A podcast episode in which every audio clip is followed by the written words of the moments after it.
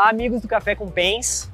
A gente agradece vocês por nos acompanharem de novo e nós estamos aqui na edição 2019 do CIAVES para mais uma edição do Café com Pens. Hoje eu e o professor temos a oportunidade de conversar um talvez um tema um pouco diferente do que a gente tem feito nas edições anteriores e a gente trouxe o Alan Parpinelli. Ele é um consultor e um consultor de produtores de frango do estado de São Paulo.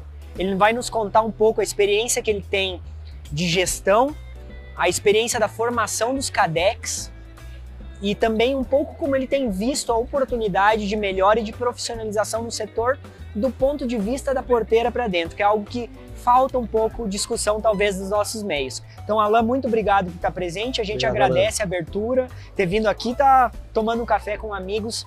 Fique à vontade, a gente gostaria de saber um pouco como é teu trabalho, o que são os CADEX, como eles são formados e do ponto de vista do produtor, o que, que a gente tem para melhorar. Bom, é primeiramente um prazer estar participando aqui com Obrigado. o professor Pence, com você, Marcelo. É, a CADEC é uma lei nova, relativamente, porque ela surgiu em maio né, de 2016 e até então ela vem é, aprimorando a, a, exigibilidade dela junto aos de produtores com a agroindústria. É, o que a gente vem acompanhando nas negociações é que o produtor ele era muito carente em relação a informações, tá? A própria atividade no passado não exigia esse profissionalismo que é exigido hoje. Então, é, esse próprio profissionalismo fez com que essa lei desse os seus passos para facilitar e para ter essa transparência nas relações contratuais entre produtor integrado e empresa integradora.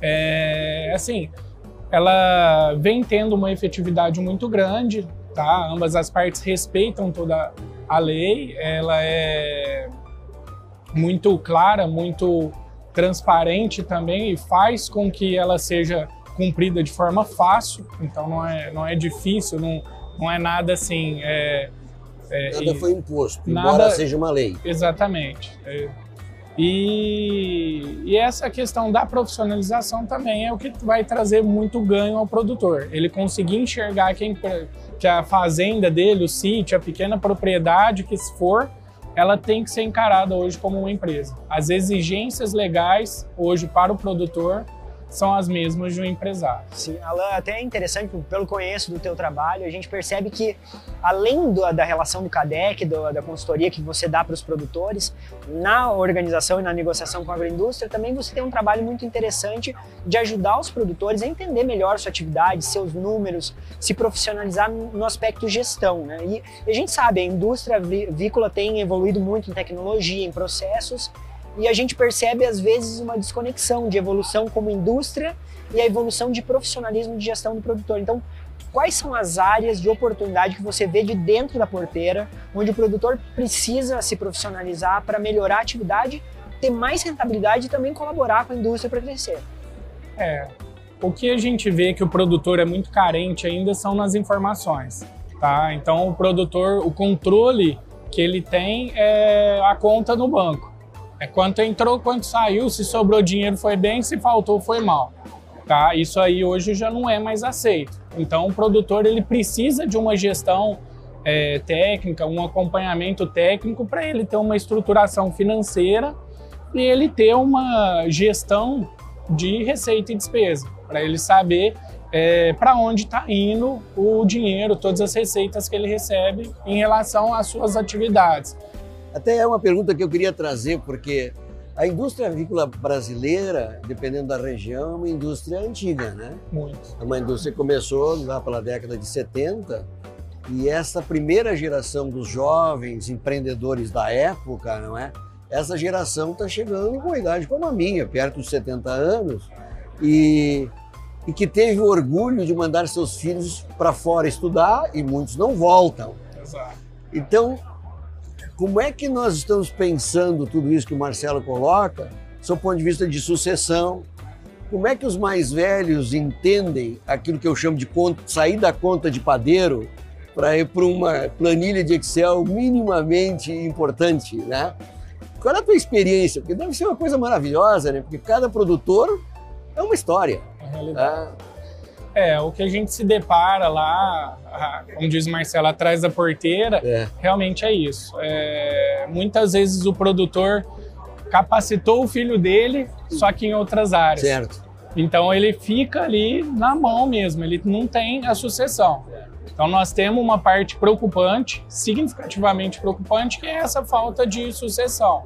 É, hoje a gente vê que tem muitos produtores pequenos que ao deixarem a atividade pela falta de sucessão, ou transfere a propriedade para outros, seja através de um arrendamento ou até mesmo da venda, tá? É, e acaba saindo da, da atividade e voltando lá, pra, migrando, né, para a zona urbana. É, eu li uma estatística do Senar que só 25% da segunda geração fica na propriedade e a terceira geração 5%. Ou seja, isso é um fato que tá, já está analisado, né? Como é que a gente poderia conseguir reverter esse fenômeno? Porque não é bom.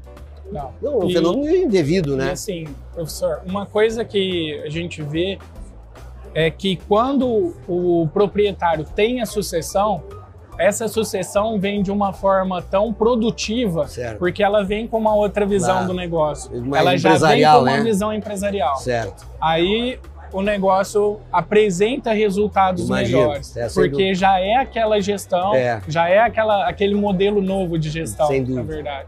Então, isso aí, os 25 que ficaram, eu tenho certeza aí que a maioria vai fazer um trabalho bem feito. Porque eles já estão com, essa, com esse engajamento melhor dentro das atividades. É, e é uma geração que já não quer mais trabalhar da mesma forma. Então, quer usar tecnologia, quer estar tá com as informações de forma remota, não quer estar tá presente na propriedade o tempo inteiro, quer ter uma equipe que trabalhe bem. Isso também exige da empresa um contraponto, porque o relacionamento, nível técnico, nível de, de autoridade, de mesmo relacionamento técnico passa a ser completamente diferente entre a indústria e o produtor já mais profissionalizado da segunda, terceira geração. Então é um momento bem interessante que apesar da dificuldade dessa transmissão talvez em menor escala de número de produtores que vão voltar, mas os que voltam realmente estão transformando a atividade. Né? É um momento interessante da avicultura que com certeza toda a agroindústria está vivendo e está preocupada com isso. Né? Do ponto de vista preocupação boa, mas também a preocupação de continuidade da atividade no campo. Né? É.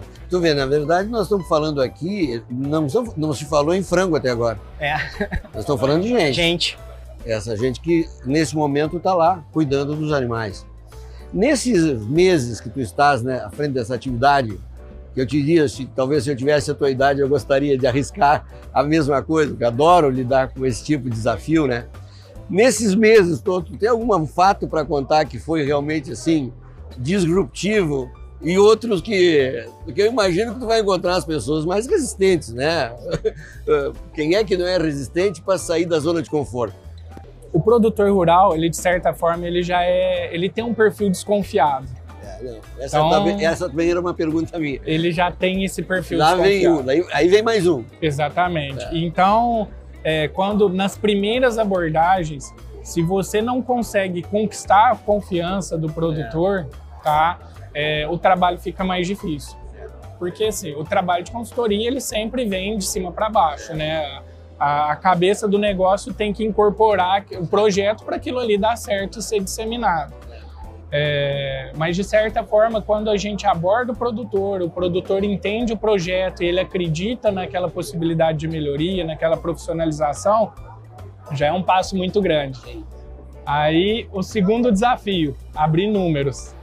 Ah, então, é. esse aí é, é um desafio. ter números em primeiro é, lugar. Né? Primeiro ter, depois querer mostrar. Exatamente. Então, assim, é, teve produtor até respondendo essa pergunta.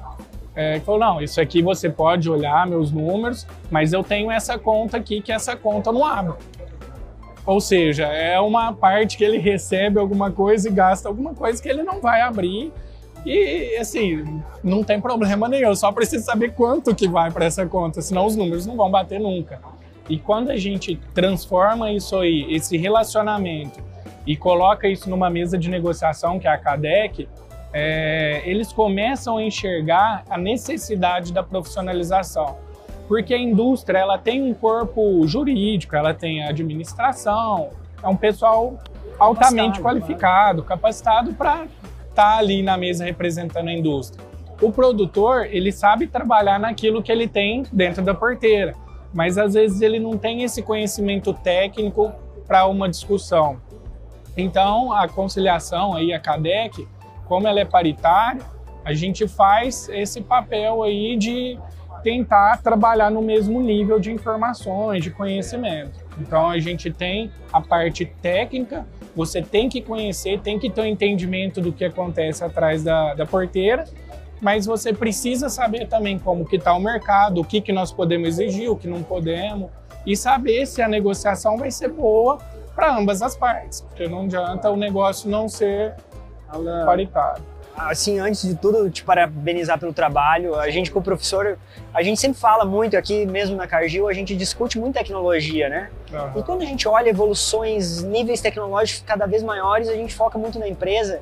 A gente sempre mantém o pé dizendo assim: enquanto o produtor não acompanhar né, as modificações tecnológicas de gestão, profissionalização, a gente pode puxar muito a corda para um lado e em algum momento ela vai se romper. Exatamente. Então a gente precisa ter produtores cada vez mais profissionais, com essa cabeça, com estímulo à nova geração para vir. Eu, eu acredito que relações como o CADEC, relações como a que tu tens com os produtores, trazem um estímulo para que as novas gerações, os produtores que tenham esse, essa vocação profissional e uhum. empresarial venham de verdade para o negócio e, e, entendam que a, o regime de parceria com a indústria ele tem que ser verdadeiro. Sim, né? Isso é muito importante. Então a gente queria te agradecer a presença e seguramente a gente vai ter novas interações contigo, com a turma dos CADEX, para a gente entender melhor essa relação e quais são os avanços que vocês estão conseguindo junto com a indústria para que a avicultura em geral do Brasil se posicione mundialmente como tem se posicionado até hoje.